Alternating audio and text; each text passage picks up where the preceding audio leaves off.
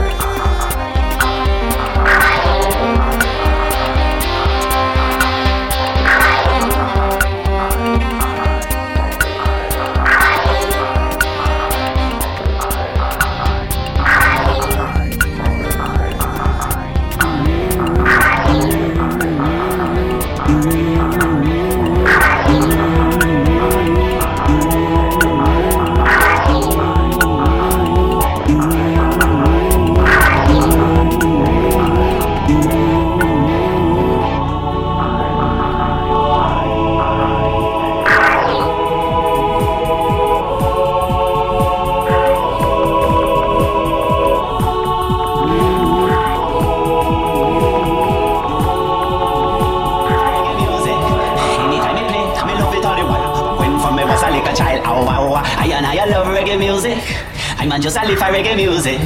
Anytime me play, me love it all the while. But when from me was a little child, oh, oh, oh.